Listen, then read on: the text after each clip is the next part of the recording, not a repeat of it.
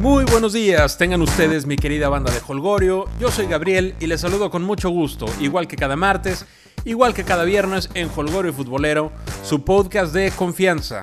Ya los extrañaba, ¿eh? Solamente un día de no platicar con ustedes, un día de, de episodio, por supuesto que fue el viernes. Ya los extrañaba y extrañaba sus comentarios en redes. Pero bueno, hubo una razón. Como bien saben, el viernes decidí no publicar el episodio 15 en solidaridad con las personas que se vieron afectadas por el terremoto de 8.2 grados que sacudió buena parte del país. Y la razón por la que decidí no publicar el episodio el día viernes es muy simple. Como también seguramente saben, al menos 90 personas perdieron la vida Cientos de personas permanecen hospitalizadas, muchas más se quedaron sin un techo, se quedaron sin pertenencias, y ponerme a hablar de fútbol desde la comodidad de mi escritorio, a pocas horas de una tragedia de esta magnitud, no fue y nunca será opción. Y bueno, ya que estamos hablando de este, de este suceso, lamentable, triste, pues quiero decirles que México siempre se ha levantado con ayuda de los mexicanos, y esta vez no va a ser diferente. La Cruz Roja, en su cuenta de Twitter, que es arroba cruzroja. No, arroba cruzroja-mx, la repito, arroba cruzroja-mx, informa en qué cuenta podemos donar dinero para los damnificados del terremoto y nos comparte también la ubicación de algunos centros de acopio. Hay muchos clubes de fútbol, hay instituciones como el DIF, hay asociaciones que también sirven como centros de acopio o que tienen alguna dinámica. Por ejemplo, hay partidos de fútbol, sobre todo el torneo de copa, que si que si llevas algo de despensa, que si llevas alguna ayuda para los damnificados, entras gratis al partido. Entonces chequen en sus cuentas de Twitter, si les toca en su ciudad eh, alguna promoción de este tipo, pues aprovechenla. Banda de Holgorio, ustedes elegirán la mejor forma de apoyar. Solo les pido que no se queden con los brazos cruzados porque nuestros hermanos de Oaxaca, de Chiapas y de Tabasco nos necesitan y nos necesitan mucho. Y hoy les tengo un episodio muy interesante, sobre todo para la banda regia que sigue a Tigres y a Rayados, incluyendo también, claro está, a los equipos femeniles, porque platicamos con Oscar Sánchez, que es escritor, es periodista, es corresponsal de Claro Sports, es creador de Fútbol al Carbón, que dicho sea de paso es una delicia de programa, chequenlo por favor en Facebook, y además también Oscar es conocedor de Tigres y de Rayados como pocos. Está muy interesante los que nos platica Oscar, en un ratito lo escuchamos. También, también, querida banda de Holgorio, tenemos como cada martes el Holgorio de la semana. Y también vamos a platicar un poquito de la liga femenil que va con todo.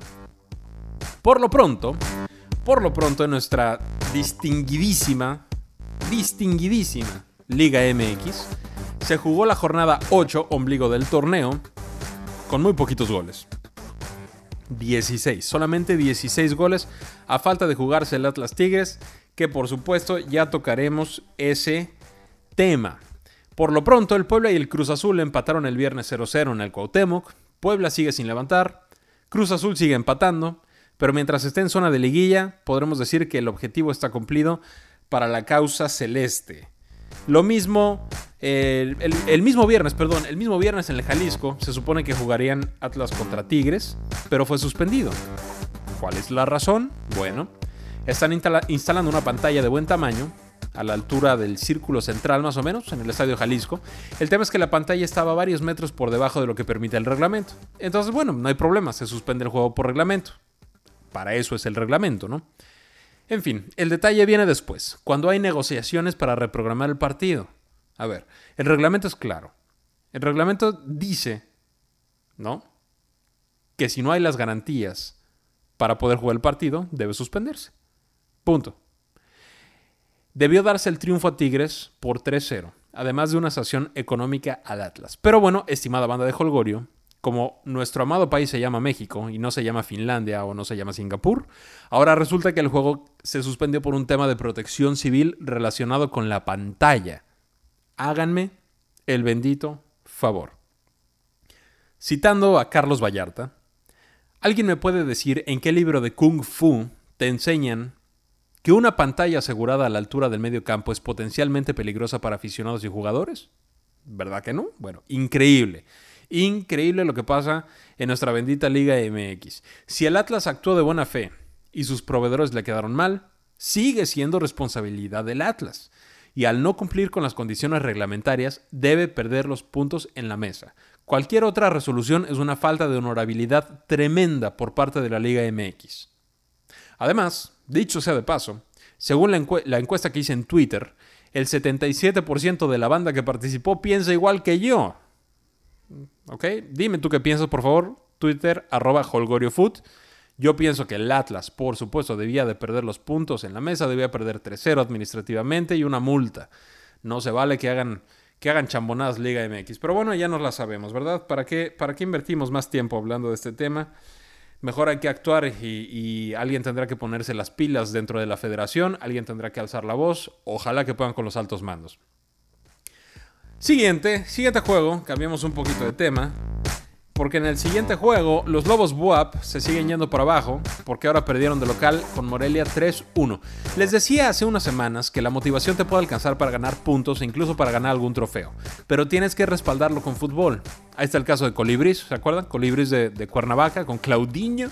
Bueno, ahí está el caso de Colibris, ahí está el caso de Indios, del profe Eugi, del Puebla del Chelis, algún título de Pumas también, la Premier League que se llevó el Leicester City. Bueno, todos estos equipos compensaron su falta de nombres, así entre comillas, con actitud, con motivación, con entrega.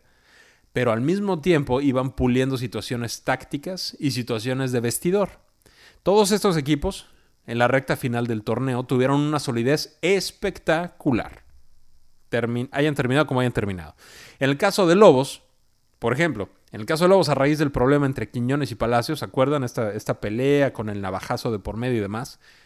A raíz de, este problemita que hubo entre ellos y de las sanciones, que también precedieron la, derrota contra Pumas, el equipo se vio mal en la mayoría de sus juegos. O sea, antes de esta situación, Lobos iba en primer lugar, y había ganado me parece que tres y empatado uno. O sea, Lobos iba a todo dar. Iba encantando al, público, a propios y ajenos. Pasó esto, se fueron para abajo y no han levantado. Se, se, se están viendo bastante, bastante, bastante mal.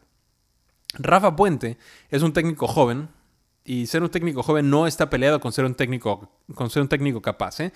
Yo pienso que Rafa va a encontrar el modo de enderezar el barco lo suficiente para llegar a diciembre con algún colchón en temas porcentuales. Vamos a ver, yo creo que el tiempo me dará la razón. Le deseo todo, todo el bien a Rafa, me gusta mucho su propuesta, me gusta mucho la personalidad que tiene, me gusta que se muere con la suya y la suya normalmente es atinada. Entonces, bueno, vamos a ver qué nos depara el destino con los Lobos WAP. Eh, Morelia, en cambio, Morelia es, caso contrario que Lobos. Morelia le, gana a Pumas, le gana a la América y ahora le gana a Cholos. Está en zona de liguilla. Muy bien por los Monarcas, que ahí la llevan. En el siguiente juego, el Querétaro pierde con León 2-1 como local. Elías Hernández adelanta la fiera con un golazo pegado al poste. Luego el colombiano Alex Pérez empata al 60 después, después de una chambonada del Chapo Montes, que en vez de rechazar un centro hacia la banda, literalmente remató, remató a gol el Chapo, pero hacia su portería. ¿Qué les digo? Jarbrough tampoco rechazó bien, pues sorprendido de, las, de las peripecias del Chapo Montes, supongo yo. Tampoco rechaza bien y llega, llega este colombiano Alexis Pérez para empujarla. Empate provisional, pero luego al minuto 80 Mauro Boselli anota su gol 99 con el León y le da los tres puntos a la causa de la Fiera y a la causa de Gustavo Díaz, que debuta como técnico ganador en la Liga de MX. Este, este uruguayo que llegó supliendo a, ¿Cómo se llama? Torrente. Me caía muy bien Torrente. Lo llegó a suplir y bueno, lleva de, de tres puntos, tres puntos. Vamos a ver cómo le va. En otro juego, también el día, el día sábado, el Querétaro, perdón, con otro juego, eh, los Rayados le pegan a los Rayos del Necaxa con gol de Carlito Sánchez. Gol de Carlos Sánchez, marcador muy engañoso, ¿eh? muy, muy, muy engañoso. Rayados pudo haber clavado 5 o 6 o 7, pero Barovero, Marcelo Barovero, portero necaxista, dio el juego de su vida. Paró penal, tapó todo, bueno, nada nuevo bajo el sol. Es un gran arquero que suele darle puntos a los Rayos. Ahora pues no les alcanzó, tenían enfrente a Rayados, que, jugaron bastante bien. Y le salió muy barato al Necaxa, maquilladísimo ese resultado. Pero bueno, es, lo que pasa cuando tienes un portero tan confiable como Marcelo Barovero. Las Chivas, las Chivas este mismo sábado por fin ganan. Tuvieron que esperar 8 jornadas y visitar al Pachuca para pegarle 3-1 de visita. Michael Pérez, la Chofis, Carlitos Fierro por parte de Chivas, todos en el primer tiempo, y descontó para la causa de los Tuzos Franco Jara, que Franco Jara anda bastante, bastante bien.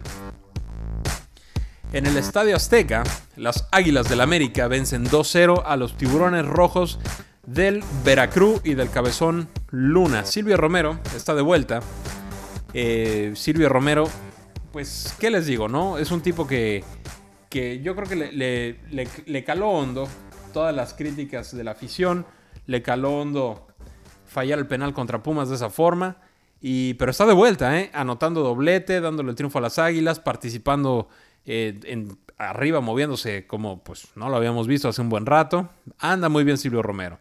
Y para resaltar, Cristian Álvarez, este, este defensor jarocho, se ve expulsado al minuto 90 por patear a Darwin. Pero se tuvo que haber ido dos veces antes. O sea, repartió leña desmedida todo el juego y ni amarilla vio. Le repartió a Laines, le repartió a Oribe, le repartió a, Silvio, a Darwin. Bueno, le dio a todo el mundo. Bastante medianito Peñalosa, ¿eh? el árbitro que permitió mucho, bastante medianito. Eh, parecía consigna que no sacara tarjetas. Sacó, sacó dos o tres eh, amarillas, me parece que dos nada más, y, se le fueron varias. ¿eh? Pero bueno, acabó el juego. América le pega al Veracruz 2-0 con dos de Silvio Romero. Bien por Silvio, bien por el América. ¿Cómo duele decir eso oyendo a Pumas? Pero bueno, ¿qué le hacemos? Hablando de. Hablando de. Los Pumas pierden otra vez. La noticia es que ahora perdieron con Cholos. Ahora fue Cholos quien llegó a CU a cobrar tres puntitos. Nico tuvo un cabezazo, Nico Castillo, tuvo un cabezazo que no era sencillo, casi la mete, no era tampoco tan, tan difícil, pero bueno, no era gol hecho. Mendoza también echó por fuera una sin portero, tampoco era tan fácil. Y Guerrón hizo una de más dos veces que pudieron acabar en gol. Eh, pues tampoco eran muy difíciles, tampoco eran goles hechos, pero bueno, esa jugadita de más que hace Guerrón no sirve, no sirve. Y no, hubo una, una etapa, puse un tweet, como al minuto 30 del primer tiempo, que decía, ¿Y si Nico y Guerrón se pasan la pelota? ¿No? O sea, cada quien jugaba para sí, se dieron un pase en todo el partido. No, mal Pumas, muy, muy mal Pumas. Cholos tuvo dos, tuvo dos en todo el juego, metió una, la otra la, paró Saldívar. Y bueno, el segundo gol de Cholos ya fue sin portero, última jugada del encuentro, se había ido a rematar a Saldívar y bueno, nos agarraron en, en la contra. Ahora, con Pumas, con Pumas hay que separar hay que separar dos cuestiones para juzgar este proyecto. Por un lado, la cantera está teniendo resultados que no son buenos, son extraordinarios. Hace mucho, pero mucho tiempo que eso no ocurría. Y por el otro lado, el primer equipo está metido en un bache tremendo, ¿no? Entonces, esas son las dos caras de la moneda. Si antes de empezar, hay mucho hater por ahí, hay muchas personas enojadas, hay muchas personas dolidas, no todos son haters, desde luego. Hay personas dolidas, hay personas que, que piden cabezas, piden que rueden 27 cabezas al mismo tiempo. Eh, ya echaron a Palencia, el equipo sigue jugando peor que con Palencia. Entonces, no es como yo les decía, y, pues no importa lo que, lo que. Bueno, sí importa lo que piensen, ¿no? Pero yo no voy a cambiar mi punto de vista, porque yo soy un convencido de que sacar a Paco Palencia, la única ventaja que tenía era darle un cambio de energía al club, porque los jugadores son los mismos. Los jugadores son los mismos, no van a alinear a toda la cantera de inicio, porque no pueden alinear a toda la cantera de inicio, hay que ser sensatos, hay que, hay que respetar los procesos de, la gente, de los chavos. Entonces, las cosas siguen igual con Egea, que, que no se me hace un mal técnico, digo, triunfó en España y eh, fue muy, muy buen asistente de Hugo Sánchez, tiene su trayectoria de varios años, entonces eh, yo creo que Egea está bien y yo creo que Palencia también estaba bien. Pero el detalle es este. Si antes de empezar el torneo te dicen, Puma se va a reforzar con Formica, con el avión Calderón, con Jofre Guerrón, con Marcelo Díaz y además Luis Quintana va a andar en buen nivel en la central, te firmo que 9 de cada 10 Pumas aceptábamos, celebrábamos y firmábamos en blanco sin pensarlo. Te lo garantizo. Lo mencioné en Twitter el domingo. Con estos refuerzos en su mejor nivel, más Nico Castillo, te alcanza para pelear títulos. Ve los nombres, o sea, son personas que en su momento hicieron, o sea, todo lo que quieras. Calderón en su momento con el Santos hizo lo que quiso. Formica viene de ser en Argentina lo que quiso y con Cruz Azul se le vieron destellos, pero, pero viene de ser el mejor jugador en su equipo en Argentina. Eh, Marcelo Díaz, bueno, ¿qué te puedo decir? Guerrón, eh, Guerrón, bueno, venía, venía ya bajón desde Tigres, eh, como, bien nos va a platicar mi compadre Oscar Sánchez en un momentito más en la entrevista. Guerrón ya venía bajón en Tigres, pero pues lo que hizo con la con, lo que hizo en Ecuador y lo que hizo con Tigres en, la primera etapa de la Libertadores es de llamar la atención, eh, pero por mucho, ¿eh?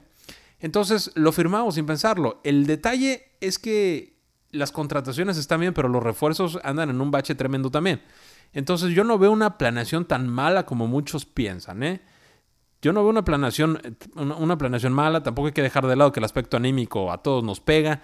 Entonces, bueno, una vez más comparto mi postura, démosle tiempo al proyecto y apoyemos a los jugadores que por ganas y por entrega no está quedando, ¿eh? Los jugadores se, matan en la cancha, no, no, están, no están trotando, no están siendo displicentes, no, los jugadores se matan en la cancha. Que no les salgan las cosas ya es diferente, ya hay que ajustar otros detalles, pero de que tienen entrega, a mí no me queda duda.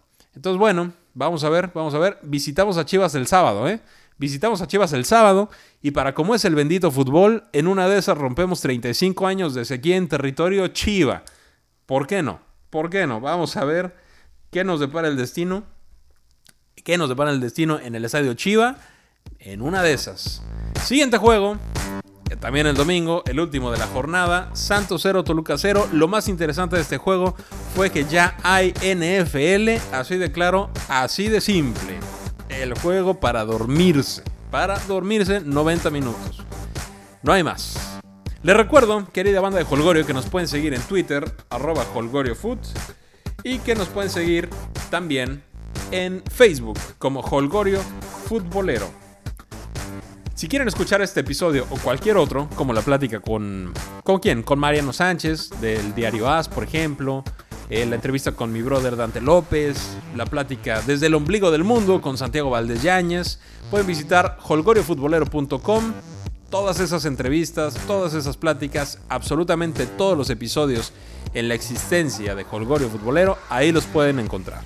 Ahora, querido, escucha, si, nos, si, si estás al pendiente de Holgorio Futbolero por, por iPhone, por el iPad, por una Mac, o si nos escuchas en iTunes, por favor suscríbete. Suscríbete y deja un review de 5 estrellas. A iTunes le vamos a caer mejor y nos va a poner enfrente de más personas. Y yo te lo voy a agradecer siempre toda la vida. Entonces, por favor, si tienes chance, tus 5 estrellitas, un buen comentario, yo te lo agradecería enormemente. Ya viene el Holgorio de la semana, querida banda de Holgorio. Ya viene el Holgorio de la semana. Ya viene también la plática con Oscar Sánchez, que le sabe y le sabe muy bien de fútbol especialmente de Tigres y de los Rayados de Monterrey. Entonces, no se lo pierdan. Vamos ahora con la Liga Femenil. La Liga Femenil. Que bueno, va bien, ¿eh? Va bien, ya hay más. Eh, Fox está transmitiendo juegos. Eh, otros juegos, otros partidos también han, tenido transmisión. Juegan en los estadios. La gente sigue yendo. Felicidades a la Liga Femenil. Que poco a poquito, poco a poquito, estamos empezando. Llevamos ocho semanas, pero poco a poquito vamos, ahí vamos ganando terreno. Y en la Liga Femenil, los Santos. Santos recibió al Monterrey, perdió 3-0 con Monterrey. Tigres le ganó 3-0 a Necaxa. Veracruz perdió 8-1 con el América. 8 le clavó el América a las tiburonas. Y dicho sea de paso, primera cabeza que rueda. Ahora Rodolfo Vega toma el mando de las tiburonas que han perdido sus 7 partidos. No han ganado nada. No sé. Eh, hay, en, Twitter salió mucha euforia porque habían, porque habían cambiado de técnico a, 8 jornadas este, de, de, iniciar la liga. Pero no, no son 8, son 7 jornadas. Perdón, querida banda de Holgorio disculpen ustedes, son siete jornadas. Había mucha euforia porque habían cambiado de, técnico tan temprano, pero pues no lo sé, si el Veracruz no había ganado nada, ni un solo partido, había metido cinco goles y le habían metido cualquier cantidad también, pues tal vez sea bueno, ¿eh? tal vez no sea del todo malo. Entonces no critiquemos si no conocemos bien cómo están las cosas por dentro. Le deseo mucho éxito al Veracruz. Eh, hay equipos que se están consolidando bien, como América, como Monterrey, como Tigres, como Pachuca. Eh, mis queridos Pumas, ahí van también, ahí van, ahí van. Entonces, esos equipos ahí la llevan 2-3, pero hay otros equipos que necesitan apoyo, ¿eh? el Querétaro, Santos, Veracruz. Entonces démosle, démosle apoyo a todos ellos.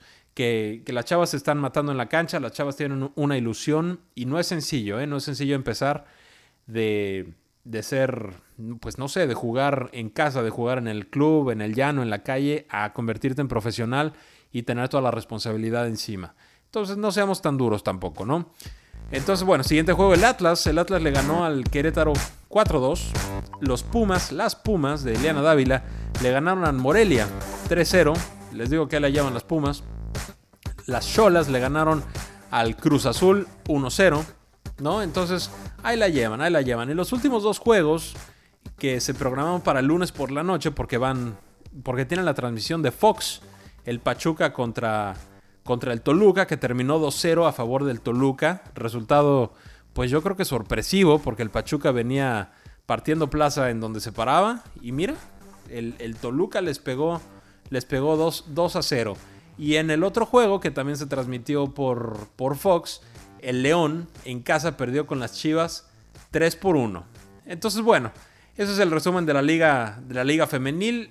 Chavas, a darle por favor. Y banda de Holgorio, si tienen chance de ver algún partido, de compartir en redes sociales, de emocionarse con los juegos, se los recomiendo, ¿eh? La verdad que se van a pasar un buen, un muy, muy buen rato.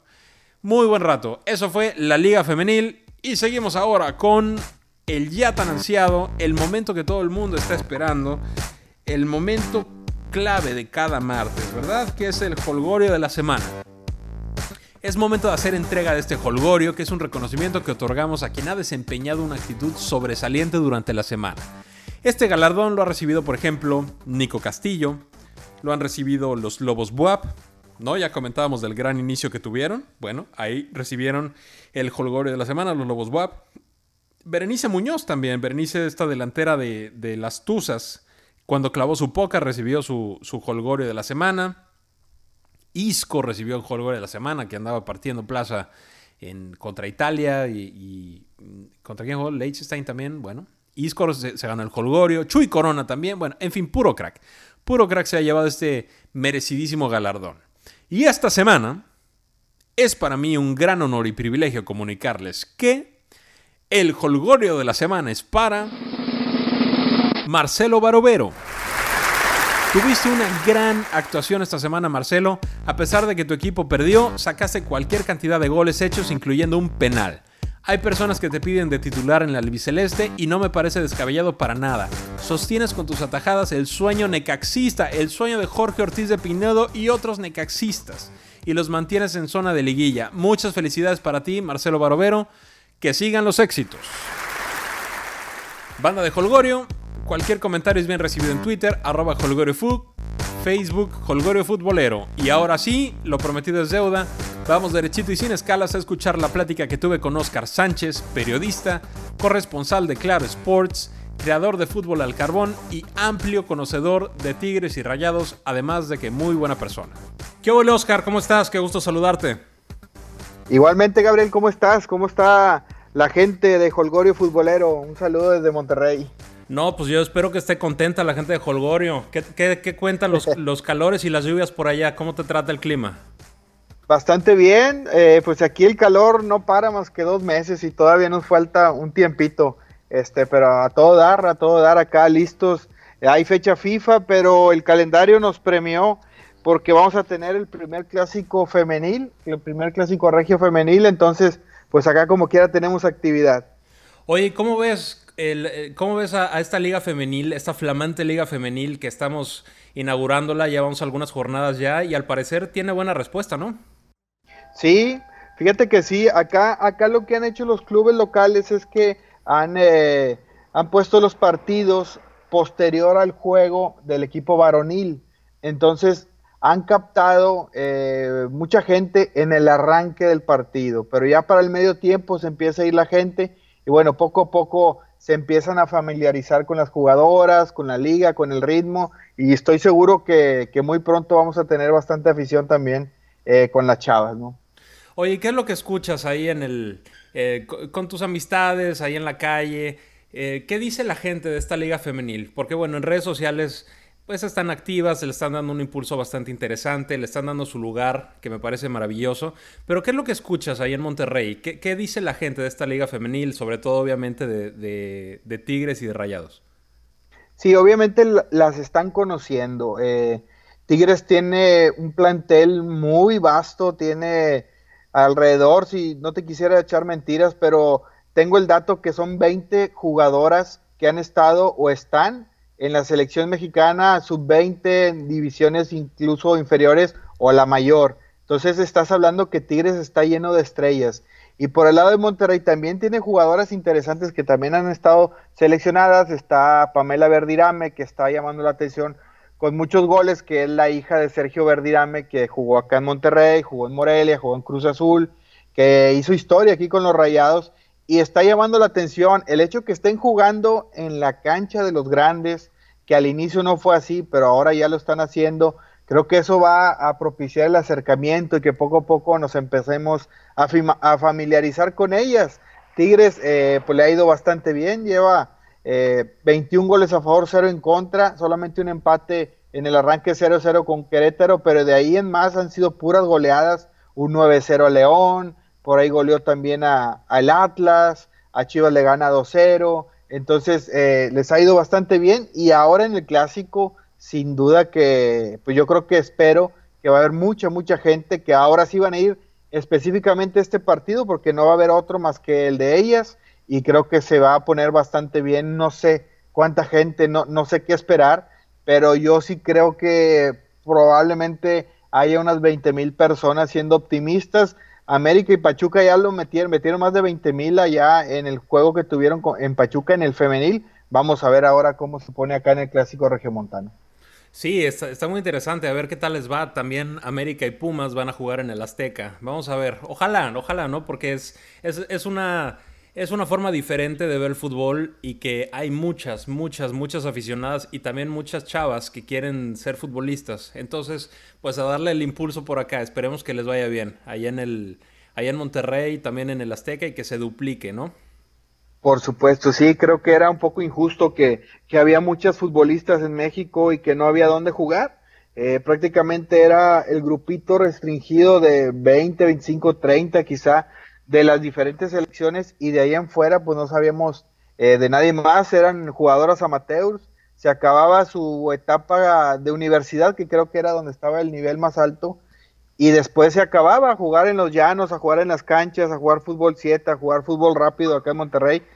Pero bueno, ahora qué bien, qué bien que por fin se armó la liga femenil. Creo que tiene mucho potencial eh, las jugadoras mexicanas y que van a ir aprovechando esos espacios Desafortunadamente en CONCACAF tienen al número uno del mundo que es Estados Unidos y el número creo que es tres o cuatro que es Canadá. Está dura la competencia en, el ámbito pues de la zona, pero creo que eso también va a propiciar a que crezca más rápido el nivel mexicano, que de por sí está muy bien, pero creo que esos roces y esta liga ahora, aunque sea sub-23 de arranque y que no haya extranjeras, creo que poco a poco va a ir prendiendo y cuando ya se empiecen a tomar gente más grande, de más edad, más experimentadas, que se empiece a dar mejores sueldos y que pueda haber extranjeras, creo que vamos a ver una de las mejores ligas del mundo. Pues esperemos que así sea y ya se dio el primer paso, esperemos como dices, ¿no? Que lleguen, que llegue otro tipo de jugadoras, que también nuestras jugadoras puedan salir, eh, pero porque las pidan, ¿no? Porque vean la calidad en ellas y que también los patrocinios empiecen a apoyar más. Esto, esto, es, esto es, eh, es una matemática que no tiene pierde. Mientras mayor afición, mientras mayor expectativa, mayor va a ser el patrocinio. Entonces, es chamba de todos y a darle, que pinta bien. Yo también estoy de acuerdo contigo, va a ser una liga bastante, bastante interesante en muy poco tiempo. Por supuesto, sí esperemos, porque la verdad a mí me encanta el proyecto y, y qué bueno que ya tengamos esa otra vitrina también para disfrutar el fútbol. Buenísimo, mi querido Oscar. Ahora quiero preguntarte, yo te conocí hace algún tiempo por tu programa eh, de fútbol al carbón. Que fútbol al carbón, digo, tienes un programa a todo dar donde mezclas dos pasiones monumentales que son el fútbol y el asador, la carne asada, que es maravilloso. ¿Cómo se, te, ocurrió, ¿cómo se te ocurrió esa idea? Fíjate que, eh, pues eh, realmente echando a volar la imaginación, yo cuando se me ocurrió, cuando digamos que lo, lo proyecté, lo creé en mi mente, el, programa, yo ni siquiera estaba en la televisión, yo, yo trabajé 13 años en el periódico El Norte eh, de Grupo Reforma y tenía ya ganas de hacer cosas diferentes. Desde que era estudiante me había dedicado a hacer prensa escrita y tenía ganas y empecé a pensar qué se podía hacer. En ese entonces, pues eh, poder tener un programa en redes sociales, pues era prácticamente un sueño que a lo mejor ni se nos ocurría porque pues, no había la tecnología, ¿no? Pero pues así lo fui pensando, pensando. Posteriormente, en 2009, eh, se me brinda la oportunidad, me, hace la invitación eh, Grupo Multimedios por medio de Willy González, el, director de, deportes de la empresa acá en Monterrey, me invita a, colaborar, a trabajar eh, en este lado y me, me, vine para acá, cambié de empresa también empecé a hacer eh, prensa, pero ya empecé en programas de televisión, empecé a hacer coberturas para televisión, obviamente en radio en RG La Deportiva, y bueno, ahí ya traía las ganas de hacer el programa. Yo lo tenía ya todo listo en la mente y a lo mejor tenía algo escrito por ahí, pero después surge la opción de que el canal eh, de multimedios creó un canal alterno en Cablevisión en el cual pues había espacios disponibles y ahí fue donde nos dijeron el que tenga alguna idea pues la puede consolidar aquí y fue donde nace Fútbol al Carbón en julio del 2011. Fue cuando hicimos el primer Fútbol al Carbón, eh, lo hicimos del 2011 al 2013 ininterrumpidamente, nos fuimos eh, tres temporaditas por ahí. Y posteriormente sí vino un receso por exceso de chamba y, y por diversas situaciones personales, pero siempre se quedó ahí la idea de volver. Y ahora en octubre del 2016 eh, volví, volví con el programa, eh, volvimos ya con redes sociales. Todavía de octubre a diciembre del año pasado todavía lo hacía a la par, eh, tanto en televisión como en redes sociales, pero al final de diciembre hicimos una pausa, evaluamos, eh, vimos eh, que realmente la gente nos veía el 72% en redes sociales y decidimos dar el salto total a puras redes sociales y creo que nos ha ido mucho mejor porque ahora pues es, es prácticamente donde la gente está más pendiente de, todo, ¿no? Y hacer un programa para redes sociales eh, fue como, como, pues digamos, fue el, el, paso a seguir. Afortunadamente los patrocinados, los patrocinadores, perdón, quisieron eh, más bien siguieron creyendo en el proyecto, aunque fueran puras redes sociales, y también los invitados nos siguen dando su confianza, entonces creo que, tomamos una buena decisión y ahí estamos. Si ustedes, querida banda de Holgorio, no han tenido oportunidad de ver Fútbol al Carbón, les recomiendo ampliamente que se den una vuelta por su canal de, YouTube. Van a encontrarse entrevistas muy amenas que hace Oscar a, pues, a integrantes de Tigres, de Rayados, a la porra, exjugadores, eh, a otros jugadores también. Y bueno, más que entrevistas son pláticas de carne asada, no tiene desperdicio alguno. La verdad que yo lo recomiendo. Desde la primera vez que vi el programa dije, qué buena idea, cómo no se me ocurrió antes, ¿no? pero además, además la buena vibra, el buen ambiente que, ponen allá, es, a todo dar. Es a todo dar. ¿Y qué, experiencia has tenido? Digo, para los que no han, no han visto tu programa todavía, se pueden encontrar, se pueden encontrar platicando contigo desde, desde el Tuca, desde el Cachorro Montes, a, Tony Mohamed, Misael Espinosa, al Matador, este, a Juninho, Torres Nilo. O sea, pueden ver una gama de jugadores y de, y de, directivos, entrenadores monumental. A Egidio Arevalo, que estuvo maravillosa esa entrevista. ¿Qué experiencia te ha dejado? Claro. Este, ¿quién más estuvo de los, de, digamos, de los demás? Lucas Lobos, cuando recién ganó el Balón de Oro al mejor jugador fue el, programa eh, el que arrancó la temporada 2. Eh, Carlos Salcido, eh, Ricardo Osorio, Guayala, pues ahora recientemente Rubén Omar Romano, Alex Aguinaga, Chelito Delgado. no, nos ha ido bastante bien. La verdad que hemos tenido invitados de lujo. Ya vamos para el programa 80 y para el programa 100 queremos este, tener un programa, un invitado de super lujo. Vamos a ver finalmente con quién se puede hacer, pero bueno, ¿qué experiencia me deja? Primero, la, satisfacción personal de que se consolidó un proyecto que es complicado. Es complicado porque realmente no es porque lo diga yo y, lo, tengo que, mencionar. Es muy complicado, muy difícil tener un jugador, una estrella cada semana. Obviamente algunas son estrellas de antaño, algunas son estrellas actuales, algunas son estrellas eh, de, otro, de otra ciudad que no es Monterrey, pero tener una y una, o de otros deportes, incluso acabo de tener a los campeones mundiales de la liga, de la serie mundial de Liga las Pequeñas en el 57, a Pepe Maíz y Ángel Macías, que tocó que son los 60 años de que lograron la hazaña y que iban a entronizar en el Salón de la Fama de, allá de Williams por Ángel Macías. Creí que era una buena idea tenerlos a ellos dos eh, platicando en el programa Fuimos una vez a Denver, con, me tocó estar cubriendo la selección mexicana para la afición y aproveché que soy amigo de Jorge de la Rosa, que en ese entonces jugaba con los Rockies de Colorado, hicimos un programa en su casa, este, ahora está con, los Diamantes de Arizona, eh, los Sultanes de Monterrey por supuesto estuvieron, pues la satisfacción es esa, haber cristalizado el proyecto y dos, que los jugadores crean, crean en el proyecto, o sea, cuando a mí se me ocurrió la idea de que está con gana la idea, Ahora lo difícil es que alguien, alguien confíe en, la idea, o sea, que crea que le agrade el futbolista es un poco difícil eh, que digamos, órale, va, vamos a hacer una carne asada y vamos a grabar. Creo que como no existía nada así, era la principal barrera, ¿no? pero también las barreras muchas veces se las pone uno mismo. Tú lo piensas y dices, no, hombre, nadie va a querer, y ahí lo dejas.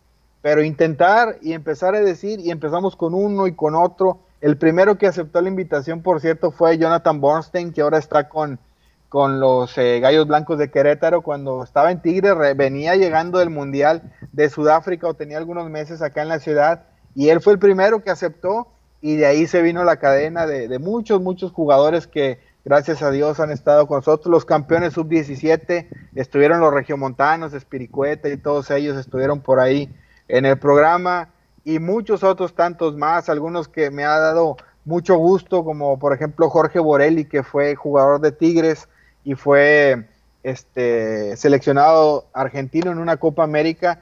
Él con su hijo Eder, que estaba en Tigres, juntamos a los dos.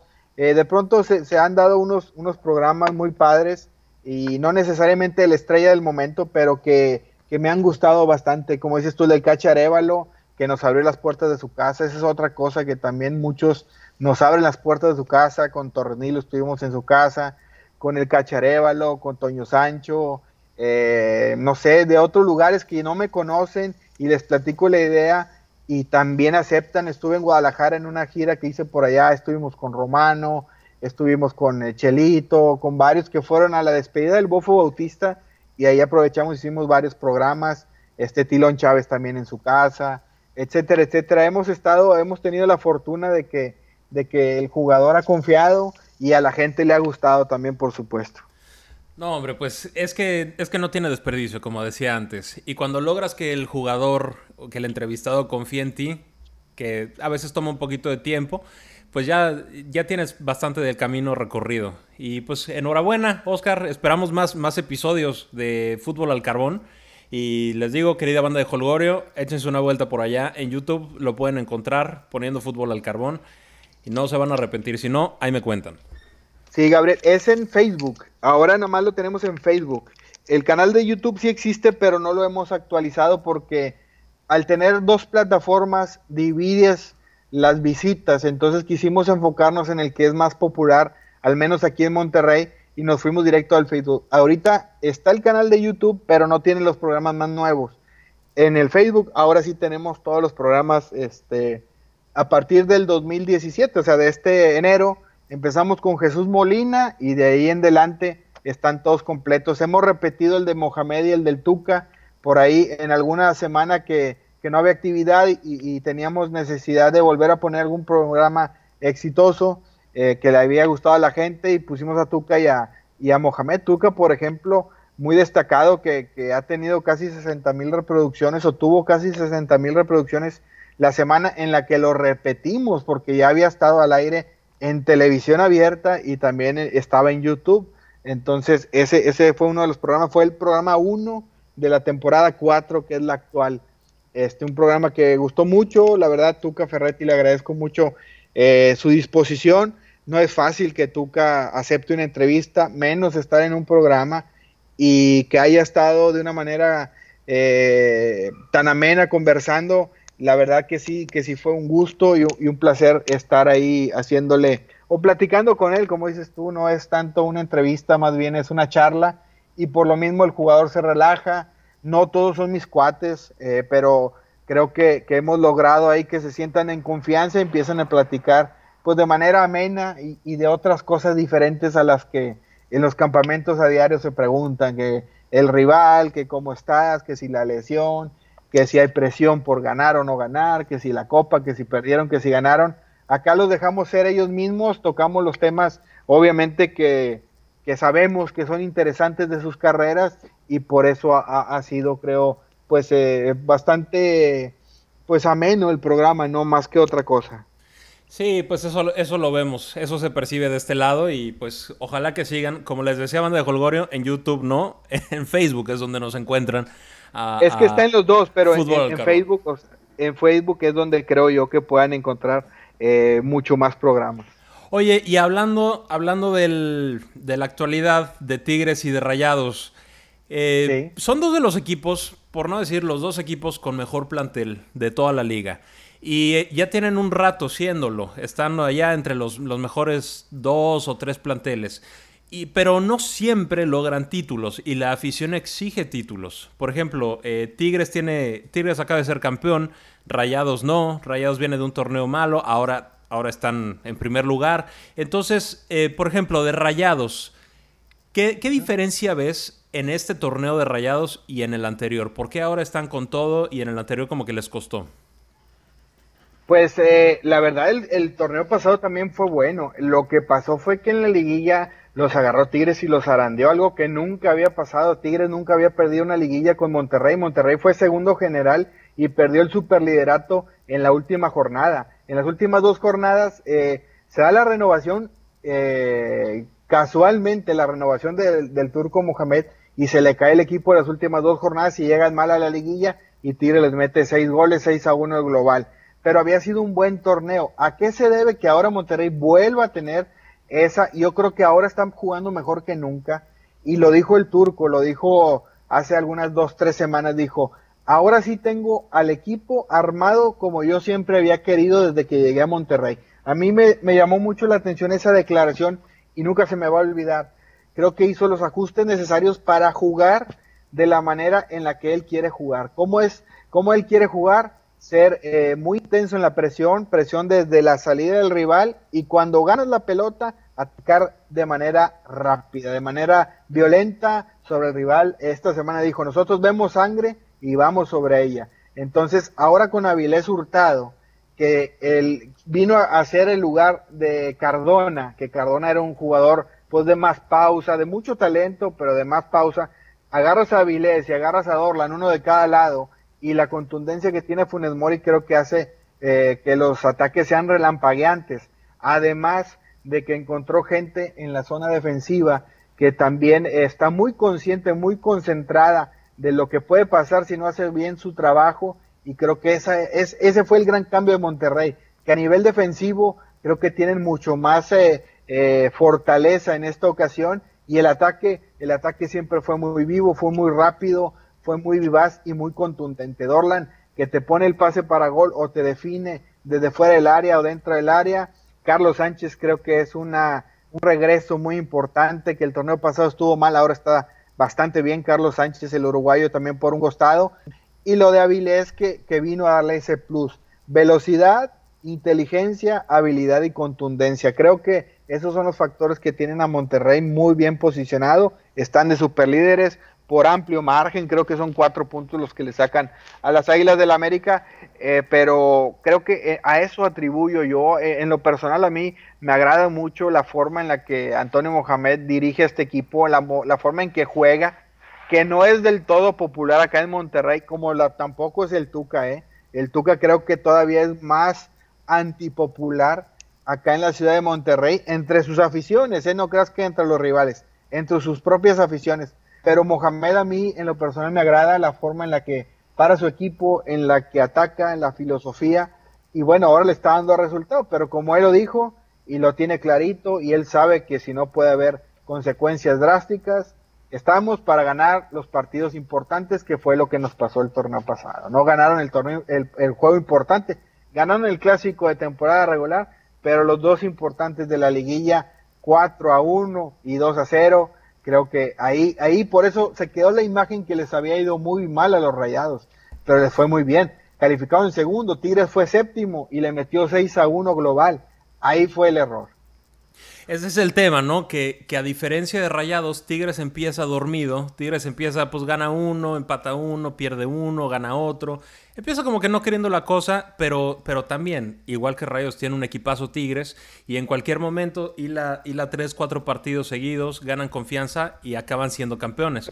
¿Cómo ves, eh, ¿Cómo ves a Tigres? ¿Para qué está Tigres en este torneo? Tigres, como cuando platiqué con, con Juninho, eh, ahora recientemente en el programa que ahí lo recordabas, eh, coincidimos, Tigres está armado y está pensado y está con la obligación de ganar nada más dos partidos en el torneo, los dos de la final. Si no gana los dos de la final o si no eres campeón, no va a servir de nada y va a ser un fracaso mayúsculo. Tienes un super equipo, tienes tres títulos. Ayer imagínate con Cruz Azul, todo lo que batalló Cruz Azul para ganarle y le faltaban 11 jugadores titulares, le faltaban 8 seleccionados nacionales, más Juninho y Torrenilo lesionados, y luego en el transcurso del partido tu segundo portero, que es Enrique Palos, que ya fue campeón como titular en 2011 con Tigres, se te lesiona, entra el tercer portero, que hace seis meses era el quinto, y bueno, muy apenas minuto 93 te gana el Cruz Azul. Eso habla de la riqueza que tiene Tigres. Obviamente, estos desfiguros no se los debería de permitir, sobre todo lo que pasó en Zacatepec, que manda mucha gente nueva y pierden ese juego y es lo que los tiene al borde de la eliminación en este caso.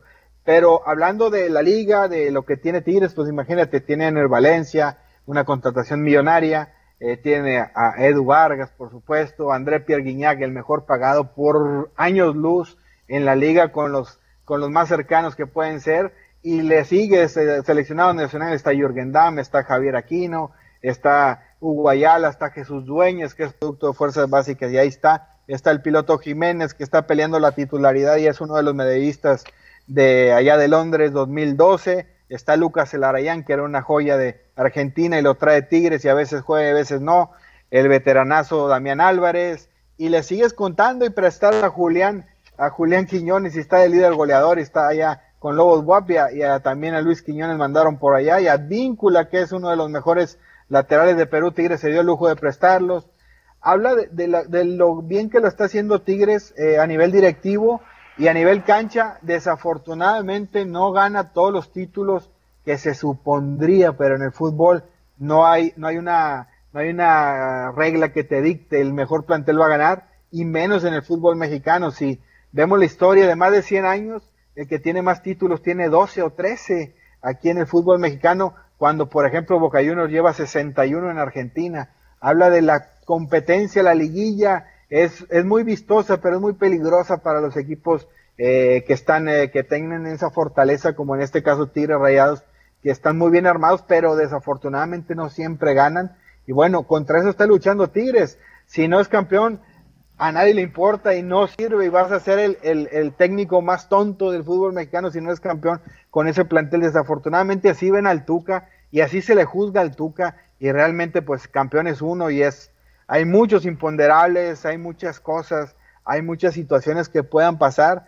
Tuca para mí es el mejor entrenador del fútbol mexicano, pero también es complicado, ¿no? El mismo, el mismo Tigres, con todas las estrellas, para manejar a todas las estrellas, que el vestidor no haya, eh, pues imagínate, yo soy Ismael Sosa o soy Eduardo Vargas y el año pasado, el, el semestre pasado Eduardo Vargas casi no jugaba y era titular en la selección de, de Chile, imagínate, o de pronto eh, Guiñac ya se comió un partido en la banca, empezó contra América en la banca, dices tú qué está pasando, pero bueno, es que hay que darle rotación en tanto para que no haya lesiones como para que haya armonía y que todos se sientan importantes en el plantel. Son cosas no tangibles, no medibles que también tiene que lidiar un técnico. Y bueno, ahí está el Tuca con este equipazo que tiene de Tigres pero sí es complicado, pero volviendo a la pregunta original, que, cuál es la expectativa, pues tiene que ser campeón, la verdad Tigres no puede, no puede permitirse otra cosa, los inviernos son los de ellos, y bueno, vamos a ver qué pasa en este,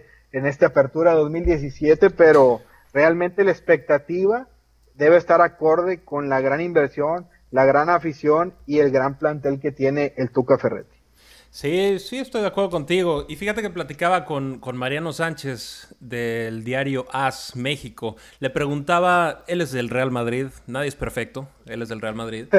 Pero le preguntaba que, qué tanto mérito le daba a Zidane por estas, por esas Champions y títulos de liga que se le había negado al Madrid. Y él le daba todo el mérito por el manejo de vestuario, ¿no? Por tener a Cristiano, por tener a Benzema, por tener a Isco, a Modric. Entonces, y es un poquito lo que dices con el Tuca también a veces queremos, a veces criticamos que, pues es que eres defensivo, o es que cuidas el puntito, o es que X, Y o Z, pero manejar a los, a los personajes que dices, mandarlos a la banca, eh, sacarlos del partido, pues no es sencillo y yo no he visto, no sé si haya, yo no estoy metido ahí en la concentración de Tigres, pero lo que se ve de este lado de la televisión es que se le respeta al Tuca, que sus jugadores lo respetan y que le creen, y que si tienen que comer banca, pues a echarle más ganas y y a, y a ganarse el puesto, ¿no? Sí, sin duda que tiene un respeto el Tuca del plantel, desde ahí parte, y el que los primeros indicios da de no, de no respetarlo, no, no, no ir dentro del carril, digamos, eh, se va. Muchos jugadores también han llegado y se han ido muy rápidamente por lo mismo. Pero pues el Tuca yo creo que se ha ganado el respeto y el, y el prestigio eh, del fútbol mexicano en general, quizá también del fútbol internacional. Y también tienen muy claro eh, los jugadores que los directivos están a muerte con el Tuca. Pase lo que pase, si un torneo no califica, no se va a ir el Tuca Ferretti.